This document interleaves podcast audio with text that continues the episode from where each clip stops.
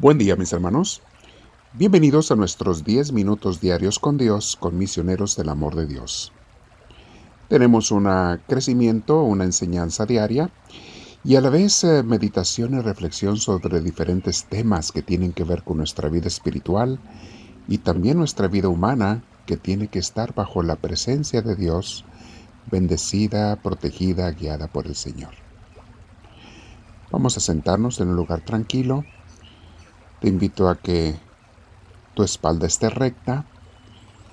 Vamos a respirar profundo, con mucha tranquilidad, con mucha paz. Disfruta el aire que respiras. Siéntelo conforme entra por tu nariz. Es mejor si puedes. Respirar por la nariz.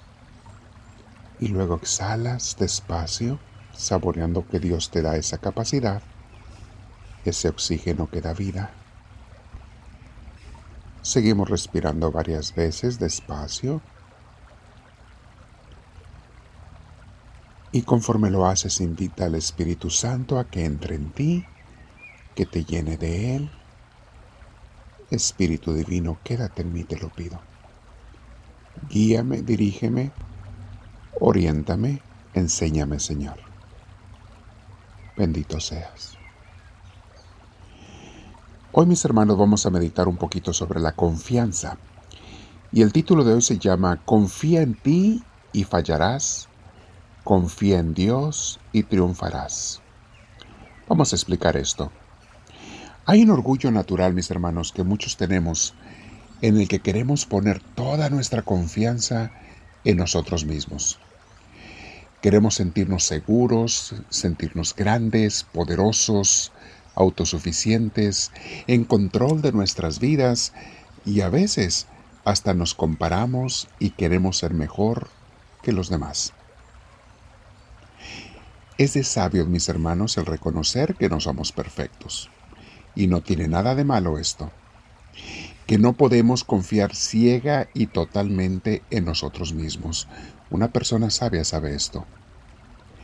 Es bueno tener una confianza sana en uno mismo siempre y cuando estemos conscientes de que somos limitados y de que sin Dios no somos nada. Podemos cometer errores, pero Dios cuando nos ponemos obedientes con Él no nos dejará equivocarnos. Venimos de Dios, mis hermanos, y volveremos a Él. Nos presentaremos ante Él. Nos creó Él y nadie conoce mejor que Él nuestra persona, nuestra individualidad, nuestra forma de actuar, cualidades y defectos. Y así me hizo Dios y así me ama, porque Él me hizo, con todo y mis defectos. Y nadie me va a amar en esta vida, ni siquiera yo mismo. Nadie me va a amar en esta vida más que Él que me creó. Es por eso que decimos, mis hermanos, que más que confiar en uno mismo, debemos de poner nuestra confianza en Dios, porque sus caminos son mucho mejores que los nuestros, que los caminos que nos muestra el mundo también. Escuchemos lo que dice la Sagrada Escritura, el profeta Isaías habla de este punto. Capítulo 55, versículos 8 y 9 dice así. Dios nos está hablando y dice, Pues los proyectos de ustedes no son los míos, y sus caminos no son los caminos de ustedes, dice Yahvé. Así como el cielo está muy alto por encima de la tierra, así también mis caminos se elevan por encima de sus caminos, y mis proyectos son muy superiores a los de ustedes. Palabra de Dios.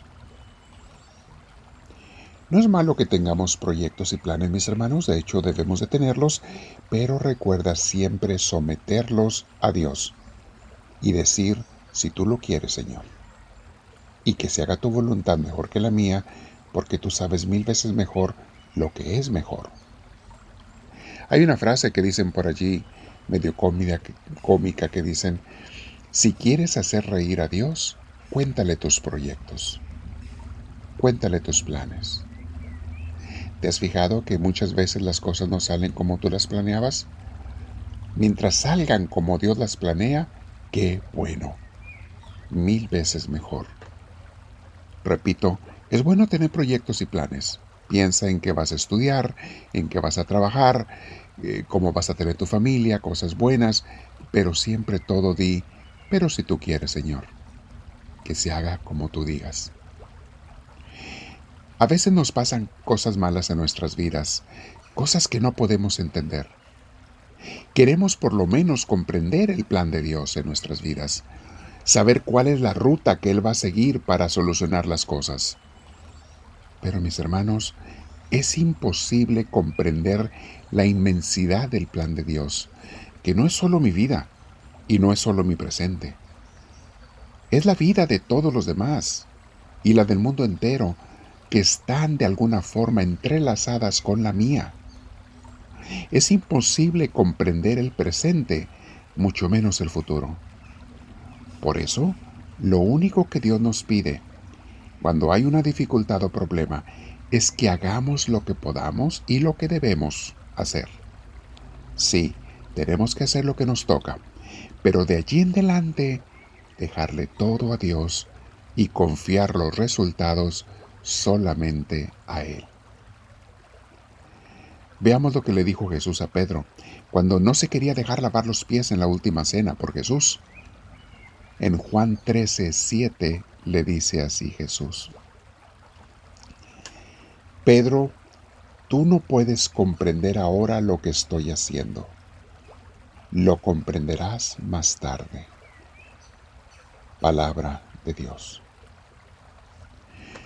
Así pasa en la vida, mis hermanos. Hay tantas cosas que no podemos comprender ahora. No podemos entenderlas. Pero por cierto, con mucha certeza, las comprenderemos después, cuando Dios diga, en esta vida o en la otra, pero las comprenderemos después. Y te vas a dar cuenta, una y otra vez, que Dios tenía razón. Y que las cosas que hizo para los que somos de Él, las hizo por tu bien y por el bien de otra gente. No, las cosas no tienen que salir siempre como yo quiero. Y tengo que someterme a Dios y aceptar eso de ti, mi Señor. Te lo digo a ti directamente en esta oración, Señor. Enséñame, por favor, a aceptar las cosas como tú las quieres.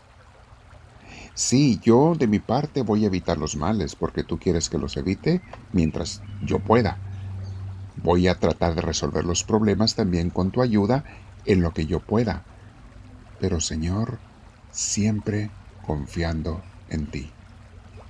De hecho, lo que me va a dar más seguridad a mí mismo, porque mucha gente dice, quiero sentirme seguro, y está bien, seguro de mí mismo, está bien, pero lo que le va a dar más seguridad a la persona, a cada uno de nosotros, es el poner nuestra confianza en Dios y saber que Él mismo nos va a hacer tomar si lo obedecemos, nos va a hacer tomar las decisiones correctas. A veces alguna gente me pregunta, Padre, ¿qué tengo que hacer en este caso? ¿Escoger A o escoger B?